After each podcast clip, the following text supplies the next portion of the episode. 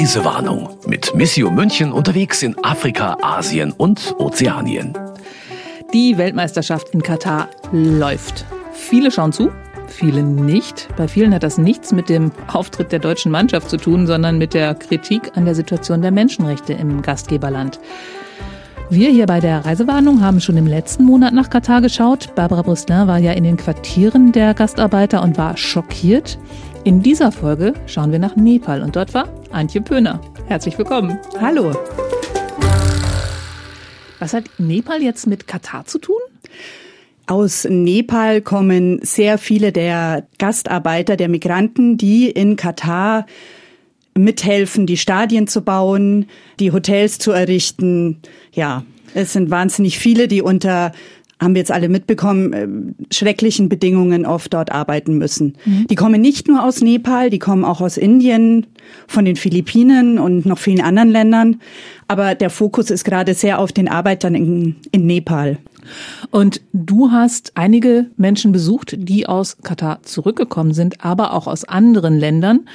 Darum soll es gehen in dieser Folge der Reisewarnung. In der zweiten Dezemberfolge geht es dann um Wasser, das nach einem Erdbeben 2015 gefehlt hat und noch immer fehlt.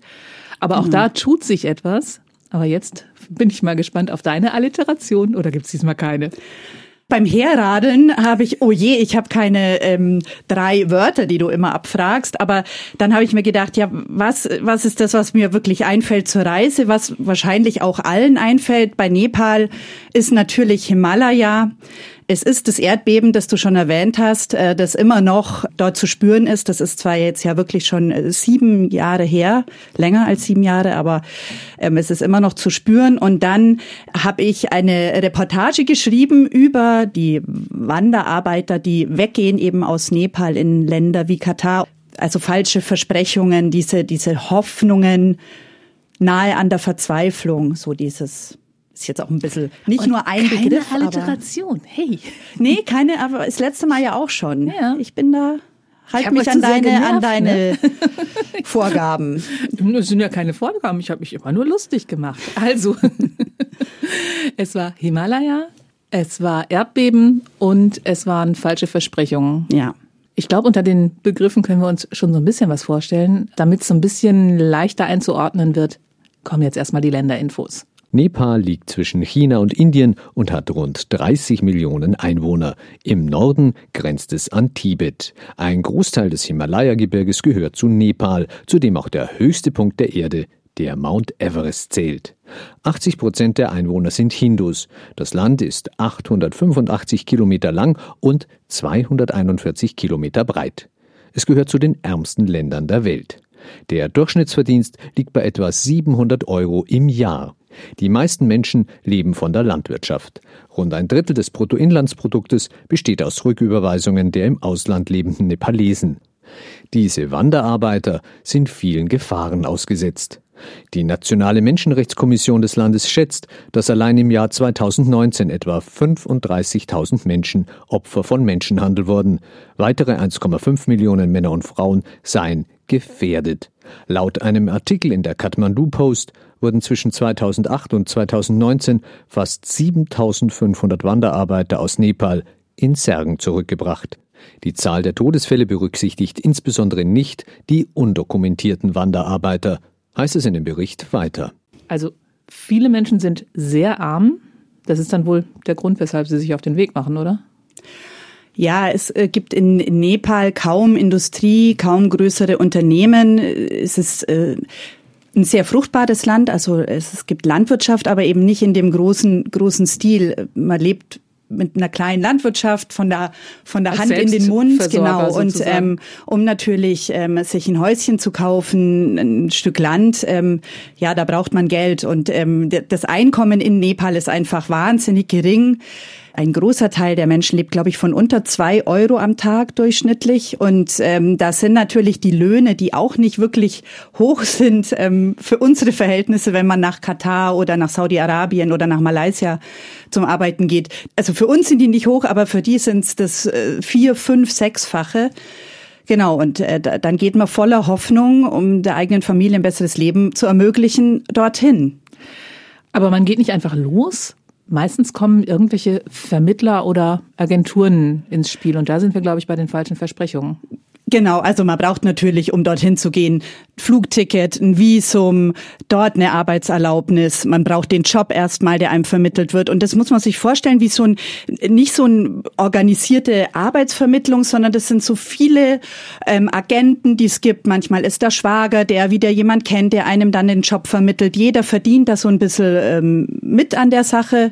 Wir waren im Südosten des Landes an der Grenze zu Indien und äh, auf den Dörfern, um eben mit Menschen zu sprechen, die in den Ländern waren, wie zum Beispiel Katar und zurückgekommen sind, oft Schreckliches erlebt haben, oft auch körperlich und psychisch total geschädigt sind. Ich würde ganz gerne nochmal äh, wissen, wie das wirklich abläuft mit dem, äh, mit dem Anwerben. Also da gibt's Familienangehörige, aber es gibt auch so richtige Agenturen, die in die Dörfer kommen und dann welche Versprechungen geben die ab? Die nennen sich quasi Agenten oder die sprechen von Agenten. Die geben die Versprechen ab, du kriegst so und so viel Lohn, also zum Beispiel du kriegst umgerechnet, was schon viel ist, 200 Euro, wenn du als Haushaltsangestellte nach äh, Doha gehst und so weiter. Du musst einfach jetzt umgerechnet waren es immer so 700, 800 Euro, also 100.000 nepalische Rupien, die man eben zahlen muss für die Vermittlung, für Visum, für Flugticket. Wo nimmt man das her, wenn man nichts hat? Also was die mir alle erzählt haben, und das ist tatsächlich so, man leiht sich das von Nachbarn, man leiht sich von Freunden, von Familien, weil oft ist es natürlich so, es lohnt sich, wenn man weg ist, wenn man einige Jahre weg war. Also die Leute gehen dann wirklich so 10, 15 Jahre, dann können die einfach was zurücklegen von dem kleinen Gehalt, das sie bekommen. Und wenn man durchhält 10, 15 Jahre, dann, dann ist es wirklich so, dass man die Schulden zurückzahlen kann, dass man zurückkommt und dass man dann auch so sich so ein kleines Häuschen und ein Stück Land kaufen kann kann. Allerdings, was natürlich dann auch immer mitspielt, was mir auch alle sagen, man sieht seine Kinder, die man oft schon hat und bei den Großeltern lässt, man sieht seine Kinder nicht aufwachsen. Der Mann ist meistens auch irgendwo anders, äh, um zu arbeiten. Also es ist wirklich so 10, 15 Jahre, die halt, ja. Geklautes Leben. Ja sozusagen. Du hast Leute getroffen, die zurückgekommen sind. Warum konntest du die treffen? Also Missio hat äh, unterstützt die Caritas Nepal und die setzt sich sehr gegen Menschenhandel ein. Also man das muss noch mal kurz erklären, also eure Partnerprojekte sind, heißen nicht Missio, sondern ihr habt Partner, genau. die auch andere Organisationen sind. Und in diesem Fall ist eure Partnerorganisation die Caritas in in Nepal, also die, das ist die Caritas in Nepal, aber dort war es jetzt speziell die Caritas in Damak. Das mhm. ist ein Ort, eine kleine Stadt, eben im Südosten des Landes an der Grenze zu Indien zu Westbengalen. Da ist eine, eine Grenze, eine sehr große Grenzstation und dort findet der Menschenhandel viel statt. Also die Leute, die vor allem Frauen werden rübergeschmuggelt nach Indien über die Grenze, weil da muss man eben jetzt dazu sagen, dass die nepalesische Regierung schon seit vielen Jahren schon versucht, diese ähm, Ausbeutung von speziell Frauen ein bisschen einzudämmen, dass die eben in, ins Ausland gehen und dort äh, missbraucht, misshandelt werden.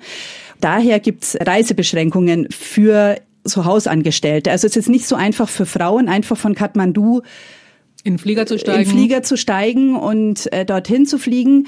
Aber die Leute aus lauter Verzweiflung wollen sie doch dort arbeiten. Also sie wollen ja äh, dort arbeiten. Sie werden nicht gezwungen und dann kommt eben das ins Spiel, dass man dann erstmal nach Indien ähm, über die Grenze geht und dann von dort, von Delhi aus oder von dem anderen Flughafen dann eben verteilt wird. Viele arbeiten natürlich auch in Indien. Und dann geraten die in diese kriminellen Strukturen, werden ausgebeutet. Ganz viele haben mir erzählt, sie haben bei weitem nicht das Gehalt bekommen, das ihnen versprochen wurde. Sie haben viel weniger bekommen. Sie haben während der Corona-Zeit gar nichts bekommen, konnten nicht zurück. Also da kommt man dann eben in diese Strukturen rein, die man wirklich als Menschenhandel bezeichnen kann. Vielen werden auch, das haben wir auch schon bei den anderen Podcasts gehört, die, Pässe abgenommen, das ist gang und gäbe. Also kein Pass mehr, kein Geld mehr, keine Chance nach Hause zu kommen. Und trotzdem weiterarbeiten müssen. Du hast mit Menschen gesprochen, die zurückgekommen sind. Ähm, ja. Du hast ein Schicksal ganz besonders geschildert, das war das von Pabitra. Die war tatsächlich in Katar. Genau, die, äh, die Pabitra Pabitra, schwieriger Name mal wieder für Franken, Pabitra, die ähm, genau, die war in Katar, die hat eine 16-jährige Tochter mittlerweile und als die Tochter klein war, also als die zwei Jahre alt war, ähm, ist die gegangen. Äh, ihr Mann war gerade als Wanderarbeiter in Indien, der war aber verschollen, von ihm hatte sie keinerlei Nachricht und sie hat mir erzählt, sie hat keine andere Chance gesehen, als ihre Tochter bei der Schwester zu lassen und eben nach Katar zu gehen. Das war Zufall, dass ihr halt diese Stelle in Doha angeboten wurde und ähm, sie sollte dort als Hausangestellte arbeiten. Ähm, nee, ich glaube zuerst, sie sollte als Putzfrau, wurde ihr gesagt, arbeiten, hätte rund 190 Euro umgerechnet im Monat verdient. Ja, und dann ist sie da hin. Also sie hat mir erzählt, sie ist damals noch mit dem Flieger. Das war wahrscheinlich vor dieser äh, strengeren Gesetzes, äh, genau. Reform. Genau, und dann hat sie eben geschildert, dass sie dort in einer Familie gelandet ist als eine von vielen Angestellten und dass sie dort äh, schwer misshandelt wurde von dem Mann, von dem Oberhaupt der Familie, aber auch von von der Frau und von ja, also es war sie hat es wirklich sehr eindrücklich geschildert. Man muss dazu sagen, das ist natürlich immer so, wenn wir dort zu den Leuten gehen auf, auf die Dörfer, Sie sprechen kaum Englisch, auch wenn die lang äh, dort waren. Also sie hat mir auch erzählt, dort hat sie auch nur mit Händen und Füßen sich mit den Kindern dort oder mit ihren, mit ihren Chefs unterhalten können. Die, die können kaum Englisch. Also wenn wir in die Dörfer gehen mit den Menschen von der mhm. Caritas, dann übersetzen die für uns. Ah, okay. Und dann ist es natürlich immer auch so ein so eine Hürde. Und die ist aber wirklich ins Erzählen gekommen, nur als es eben um die Geschichten ging, wie wurde sie misshandelt und ähm, auch der sexuelle Missbrauch und so weiter. Das ist natürlich immer schwierig, weil ähm, unser Partner von der nach, Caritas oder? ist natürlich auch ein Mann. Okay. Und das ist dann nochmal, also mhm. man müsste da, glaube ich, wirklich eine Woche sein, das Vertrauen mehr gewinnen. Also das geht dann nicht so in die Details natürlich. Also sie hat dann quasi nur gesagt, der Mann hat mich auch angefasst oder wie auch immer. Genau, sie hat eben erzählt, dass sie mit heißem Wasser verbrüht wurde von der Frau und, und solche Sachen. Wie lange ist sie dann dort gewesen? Die war dort ähm, ein paar Jahre zwei, drei Jahre, glaube ich. Und dann ist sie zurück, aber nur ganz kurz und ist dann weiter nach Malaysia und hat dort in der Fabrik gearbeitet. Und dort war es das Gleiche, was sie erzählt hat. Die versprochenen Löhne waren viel geringer. Sie konnte kaum nach Hause fliegen, hat alles gespart und dann kam da eben noch dazu, dass sie eine äh, Blinddarm-OP hatte, für die sie nochmal sich hoch verschuldet hat und wieder sich Geld geliehen hat. Ja, und dann ist sie irgendwann zurückgekommen. Das war dann wahrscheinlich so, ihr, ihre kleine Tochter ist jetzt zwei. So vor vier Jahren, glaube ich, ist sie dann zurück, vier, fünf Jahren. Und ihr Mann ist in der Zwischenzeit auch wieder aufgetaucht. Sie sagt, Gott sei Dank sind wir jetzt einfach wieder zusammen. Sie leben jetzt zusammen, haben ihre Schulden wohl abbezahlt. Immerhin, hat mhm. sie gesagt. Das sind ja Aber, dann auch ein paar tausend Euro umgerechnet. Ja. Wenn du 190 Euro im Monat bekommst, bleibt da, wird das schwierig, das zurückzuzahlen, oder? Ja. Und beim Mann war es natürlich auch so. Und dann fliegt man doch ab und zu mal heim. Ich glaube, drei, vier Mal hat sie gesagt, hat sie ihre Tochter in der Zeit gesehen. Und ja, jetzt hat sie eben noch eine kleine Tochter bekommen und ähm, ja, im, im Magazin ist auch ein Bild, wie sie eben links und rechts ihre beiden Töchter steht und wirklich glücklich wirkt. Die Fotos habe ich mir gerade angeschaut. Genau bei dem Foto bin ich auch hängen geblieben. Das, ja. äh, vor allen Dingen, weil ihr vorher auch eine ganze Reihe Fotos gemacht habt. Da sieht man so, ja, dass dieses Gesicht, ähm, da sind Spuren drin. Ja, auf jeden Fall. Also ich glaube, sie hat auch erzählt, es ist einfach eine geklaute Zeit, die sie hat und ihre Tochter hat sie nicht aufwachsen sehen. Es war, ja.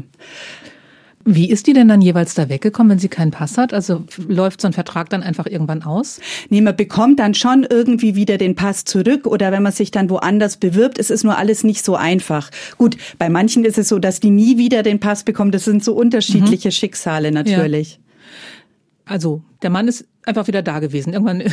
Genau so hat sie das auch erzählt, dass dann halt, äh, ja, der Mann war halt dann wieder da und jetzt sind sie wieder alle zusammen. Also man muss sich das auch so vorstellen, wir kamen da mit den mit unseren Kollegen von der Caritas eben an und ich habe noch mehr Männer und Frauen getroffen, die eben im Ausland gearbeitet haben von Nepal aus und ähm, das war dann meistens vor deren Hütten äh, haben die das schon vorbereitet für uns, ähm, Wasser vorbereitet und es saß wirklich um uns rum auf so Plastikstühlen aufgereiht, ein bisschen fast so wie im Kino, die halbe Nachbarschaft, die einfach total interessiert war, da kommt jetzt jemand, da interessiert sich jemand.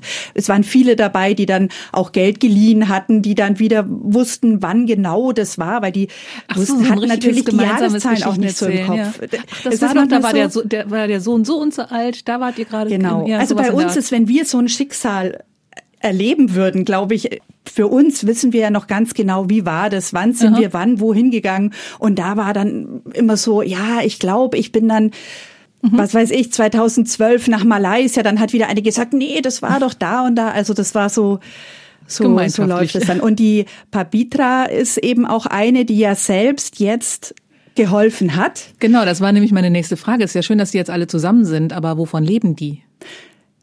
Ja, also die Pabitra hat wirklich jetzt für die Caritas gearbeitet. Also man muss dazu sagen, dieses Projekt von der Caritas, das ist jetzt nicht dazu da, um die Menschen davon abzuhalten, ins Ausland zu gehen, weil die wissen, das können die gar nicht.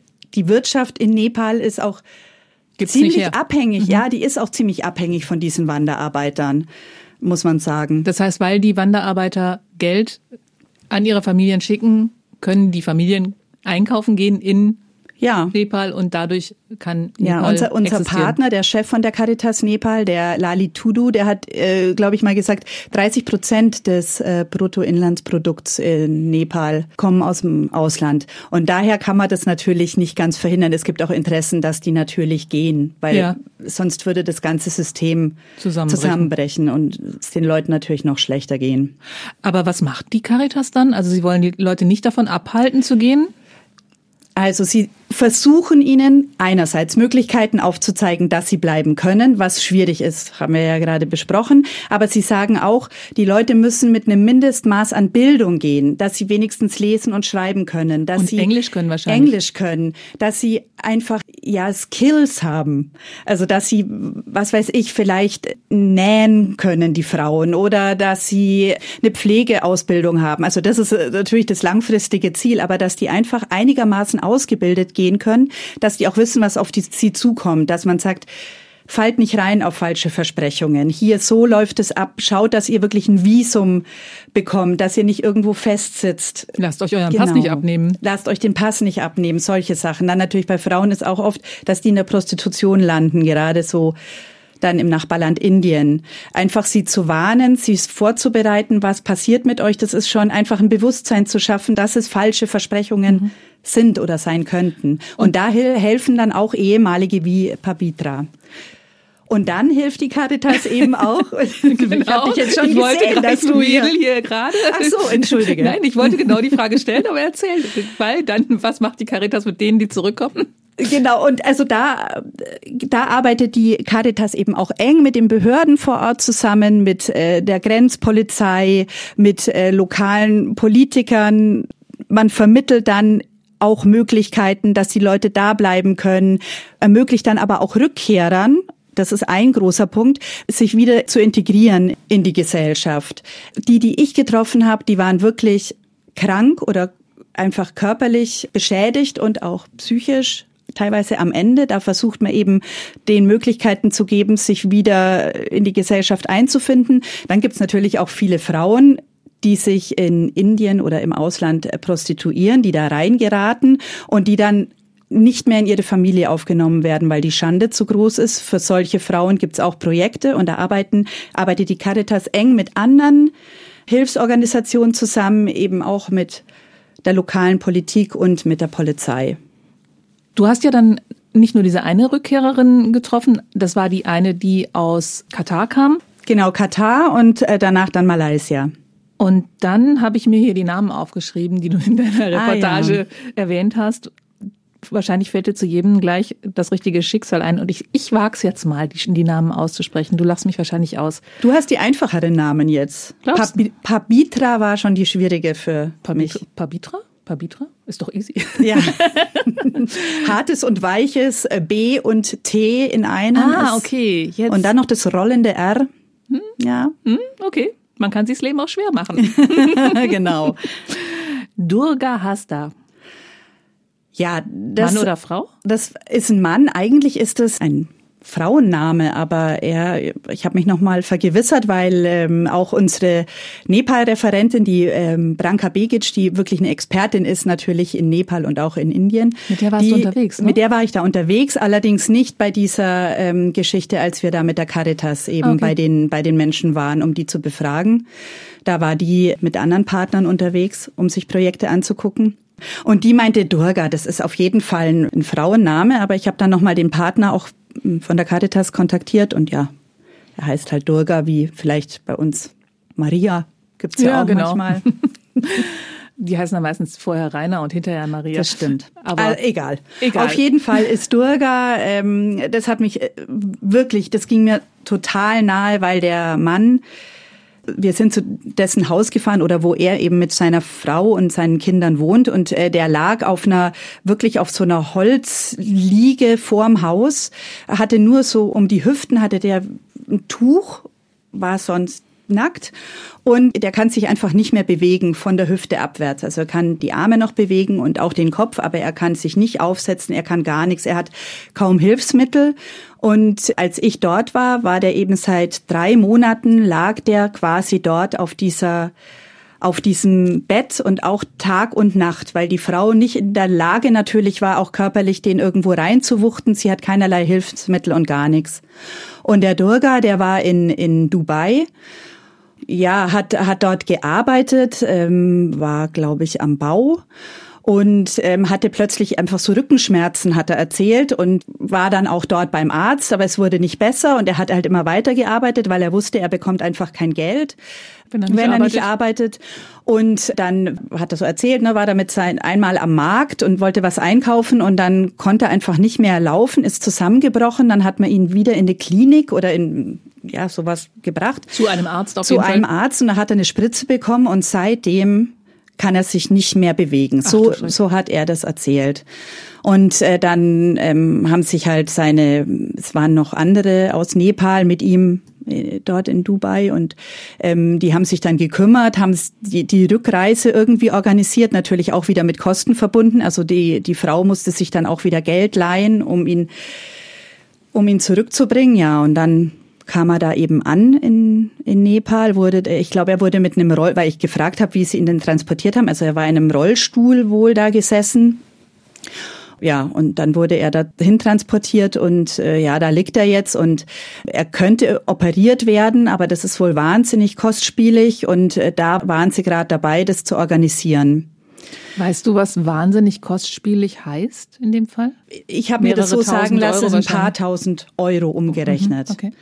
Das ist natürlich äh, Aber schon. Sie, Sie sammeln quasi dafür oder äh, gibt es da noch Die haben da, als ich, also es ist eine traurige Geschichte, weil als ich dort war, haben die auch alle, haben die dafür gesammelt. Und ich muss sagen, es war wirklich so, dass auch der, ich war mit zwei Caritas-Mitarbeitern dort, da, der eine, der hat dann auch was gegeben von sich aus. Und ich muss sagen, normal ma machen wir das irgendwie nicht, aber ich habe dann da auch einfach Ja. was dagelassen, weil ich mir dachte, oh Gott, das ist jetzt wirklich jetzt so hoffnungslos. Und die, die Frau hatte dann auch so eine Liste, wo sie wirklich ganz fein säuberlich eingetragen hatte mit E-Mail-Adresse und sowas und, ähm, und Telefonnummer, weil Handys ähm, haben die natürlich ähm, alle, ähm, hat die eingetragen, ähm, was jeder gegeben hat.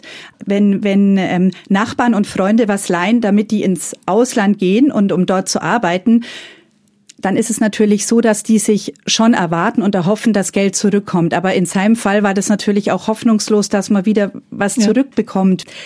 Und die anderen Nachbarn und Bekannten haben natürlich auch nicht viel Geld. Die sind auch angewiesen, dass das Mhm. Geld wieder zurückkommt. Daher war das schwierig. Und ich hatte dann eben mit äh, dem Devendra, der ist der Caritas-Mitarbeiter, der dort zuständig ist, hatte ich eben nochmal vor, bevor ich meine Reportage jetzt auch geschrieben hat, gesprochen, was denn mit den ganzen Menschen, wie es denen geht. Und er hat eben geschrieben, dass der Durga gestorben ist ähm, vor eineinhalb Monaten.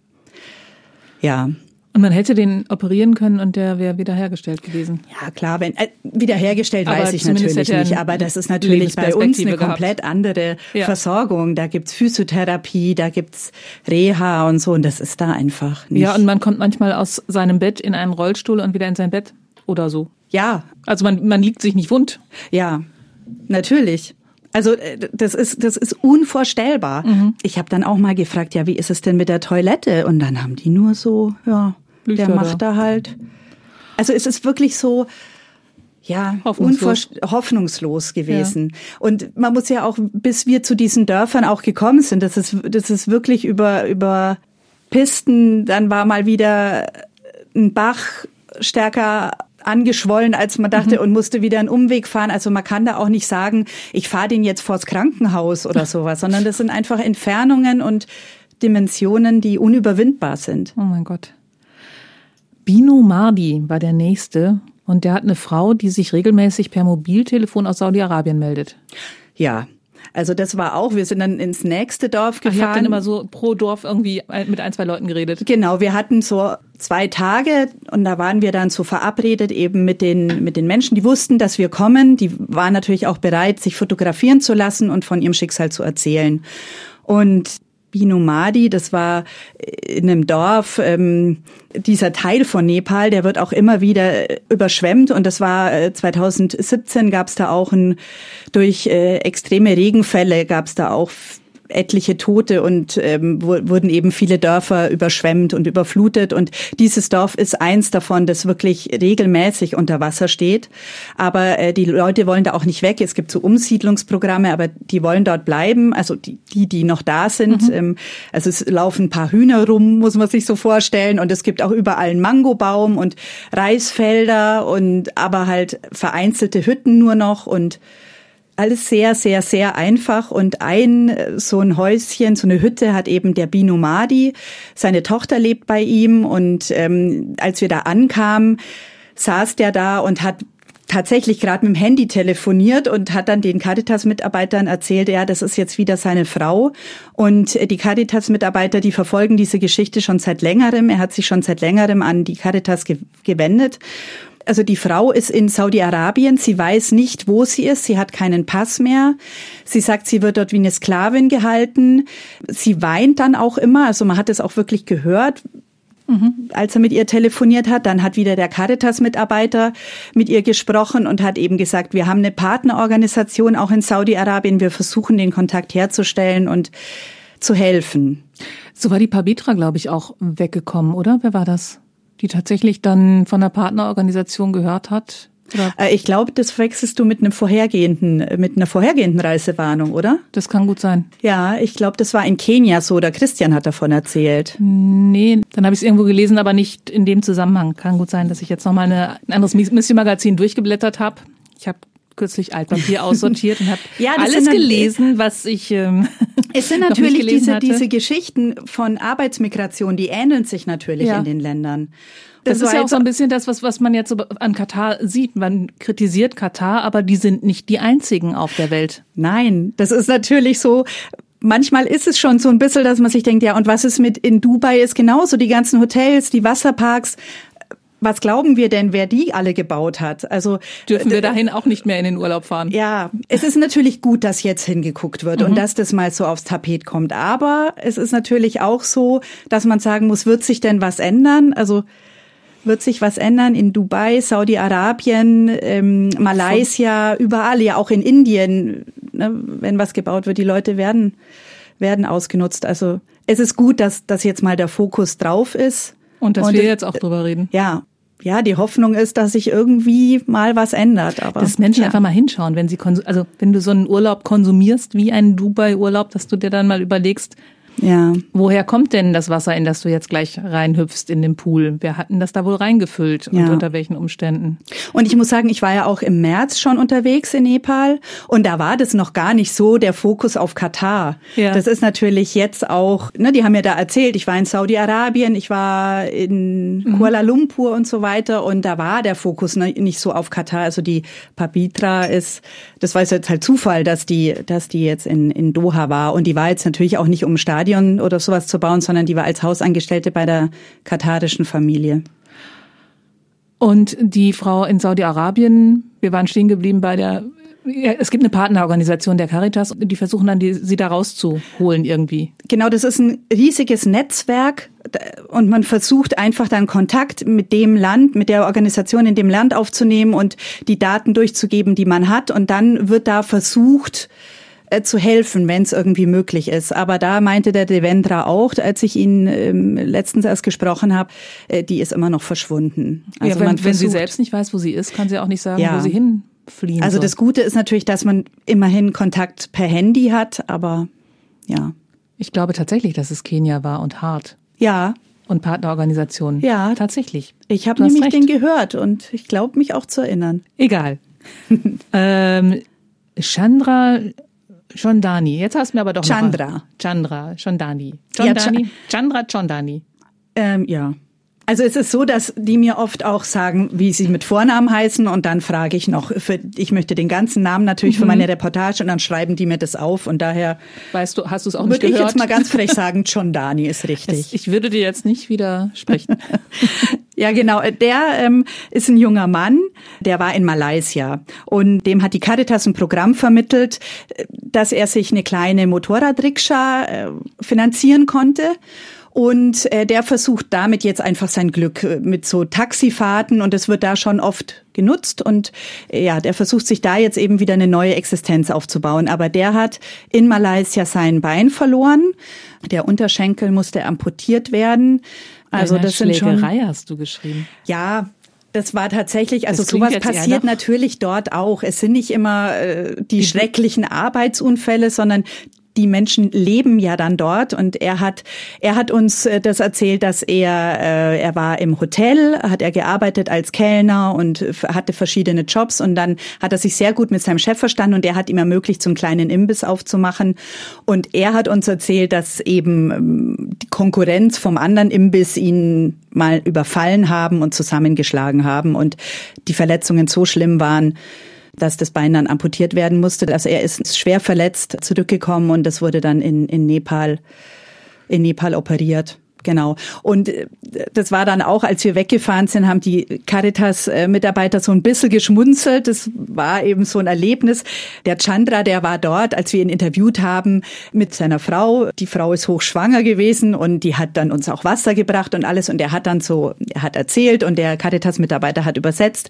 Und danach hat eben der Caritas-Mitarbeiter gemeint, also die Geschichte ist ist tatsächlich anders. Er hat sich dort in Malaysia äh, in, in eine Frau verliebt und war auch mit der zusammen und die haben sich nicht versteckt, sondern haben, es war dann bekannt, dass die zusammen sind und dann wurde er wohl äh, von dem Familienmob ja, äh, also es war nicht der Lebensmittelladen, um den man ihn ja, geneidet hat, sondern die genau, Frau. Genau, das sind dann halt auch so Sachen, wo man sich so denkt, ja, das konnte er natürlich vor seiner Frau und es war natürlich auch wieder andere vom Dorf dabei, wie ich schon erzählt hatte. Mhm. Es gab wieder ein, zwei Plastikstühle und ja. Äh, die Leute saßen rum und und haben zugehört und bestimmt. Was, was passiert halt, wenn du als junger Mensch über Jahre nicht zu Hause bist? Also ich meine, hm, ist ja. ja auch unnatürlich alles andere, oder?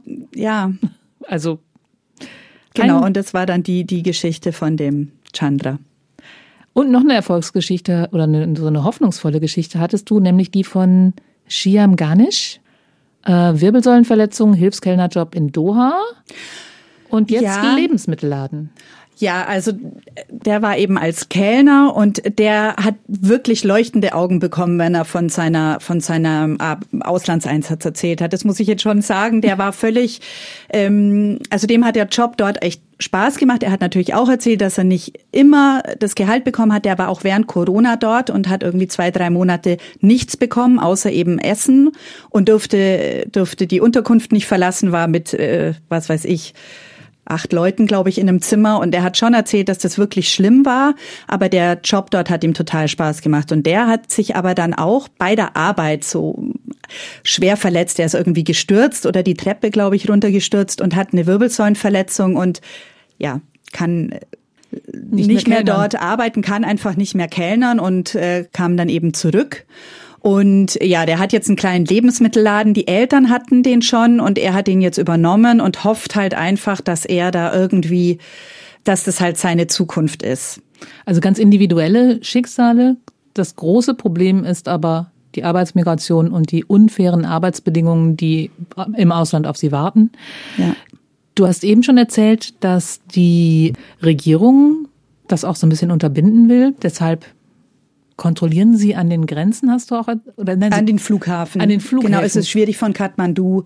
Aber ihr wart ja in der Grenzregion. Ja. Und da können die Leute aber einfach so über die Grenze und können von, von Indien dann aus weiter. Genau, es ist ja nicht verboten, darüber zu gehen. Mhm. Also es, es gibt Handel, es gibt Märkte, das ist Westbengalen auf der anderen Seite, also der, der indische Bundesstaat. Und ja, da gehen äh, sowohl Frauen und Männer von Nepal nach Indien als auch von Indien nach Nepal. Das ist nicht verboten die Polizei und auch die Menschenrechtsorganisationen, mit denen wir jetzt zu tun hatten, unter anderem eben auch die Caritas, die wollen halt verhindern, dass diese gezielten, also wenn da jetzt fünf Frauen mit einem Mann sind und drübergehen, wissen die meistens, was los ist. Aber man kann natürlich das auch nicht verhindern. Die sind auch oft sehr gut getarnt. Also viele sagen, ähm, sie bringen die jetzt ins Krankenhaus, die haben dort eine Behandlung, dann haben die auch wirklich nur ein Täschchen dabei mit ihren Übernachtungssachen fürs Krankenhaus, Medikamente, oft auch gefälschte, so hat man es uns erzählt, oft auch gefälschte, ne, so, Arzt, so Arztbescheinigungen oder, oder vom Krankenhaus irgendwelche Dinge, genau.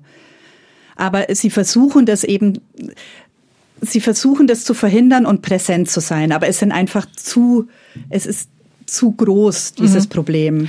Aber ihr habt euch da noch mit einem Bürgermeister getroffen, der da auch versucht, was zu machen. Er hat selber noch ein Hilfsprogramm aufgelegt. Genau, das war direkt in der, in der Grenzregion. Das ist der Bürgermeister von äh, Chapa heißt äh, diese Gegend. Das ist direkt eben an der Grenze. Die Grenzstation, die ist wirklich riesig. Die heißt Kakavita.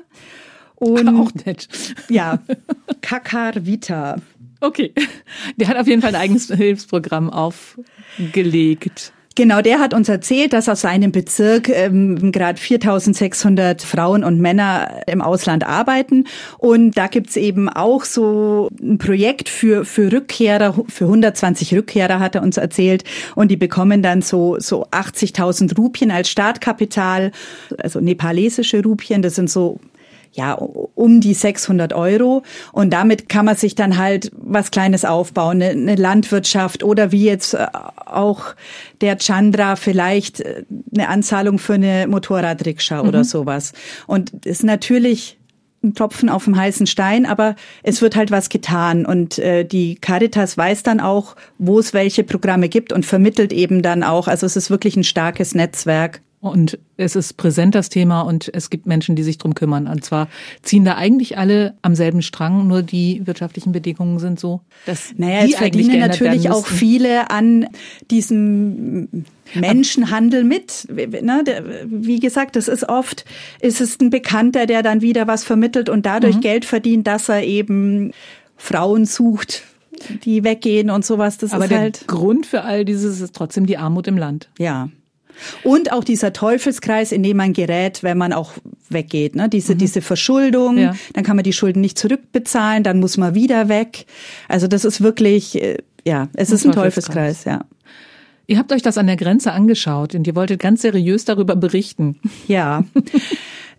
Äh, jetzt weiß ich, auf was du anspielst, aber das war nicht in Kakavita an der Ach Grenze, so? sondern wir waren auch noch in Birgunsch. Das ist im äh, Süden des Landes. Also da, da haben wir ein anderes Projekt besucht, ein Schulprojekt und sind ähm, von Kathmandu erstmal da in Süden geflogen und ähm, sind dort an die Grenze, weil wir auch diese Grenzsituation uns nicht nur in Kakavita anschauen wollten, sondern auch eben da in Birgunsch. Und ähm, ja, ich war mit äh, Friedrich Stark unterwegs und äh, wir waren dort dann an der Grenze und, und haben geguckt, ja, wie können wir das jetzt äh, fotografisch festhalten mhm. und vielleicht können wir mit Leuten sprechen und wie war das? Aber die, die Situation dann dort an der Grenze war gar nicht so, äh, dass wir jetzt da äh, tolle Fotos machen konnten, die so diesen Handel mit Menschen oder die, ne, diese Kriminalität ähm, dokumentieren, du, sondern es war gerade Holi Festival. Und wir haben äh, viele Gruppen in Motorradrikschas auf so Lastwagen auf der Ladefläche völlig äh, mit Farben voll, haben Farben geworfen, fahren mit Farben beschmiert.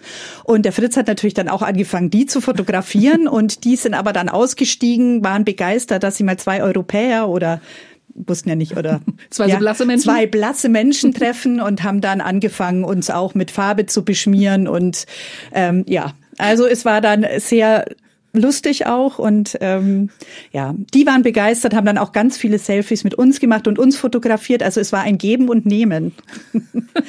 also genau. Holy Festival hast, hat das eigentlich irgendeinen Hintergrund? Also ich weiß nur, dass man sich gegenseitig irgendwie mit so Kreidefarbe, glaube ich, bewirft. Ne? Ja, also genau. So eine trockene Farbe, die aber überall gibt's ja auch bei bleibt. uns jetzt schon ja, so genau. Festivals und so.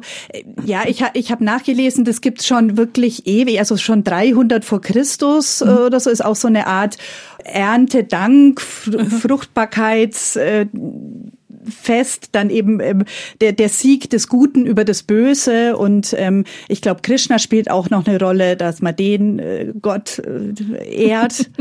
Ähm, und vor allem ist ja. es ein Heidenspaß. Ja, also es war dann auch wirklich, aber äh, das weiße T-Shirt, das ich anhatte, das äh, war dann auf jeden Fall hinüber. okay. Aber es war wirklich sehr ja, auch wenn man dann natürlich immer, man hat ja schon den Fokus auf so auf diese Themen und, und so ein bisschen die, die diese Schwere hat, aber dann passieren natürlich auch solche Sachen, klar. Es war und, sehr gut. Ja, genau. Ich glaube, das ist auch wichtig, wenn du immer so mit ernsten Themen konfrontiert wirst, dass du immer noch siehst, dass diese Menschen auch Menschen sind und Spaß haben am Leben. Ja, natürlich. Das ist, wir sind immer sehr fokussiert natürlich auf unsere Projekte und das ist immer problembeladen und so weiter. Aber klar, das, das Leben dort ist, ist natürlich lebenswert zwischen all dem, genau. was so passiert. Nur deshalb lohnt es sich ja, das Leben wieder besser zu machen. Das versuchen wir natürlich, das Leben einfach besser und lebenswert zu machen. Das ist doch ein schönes Schlusswort für die erste Folge.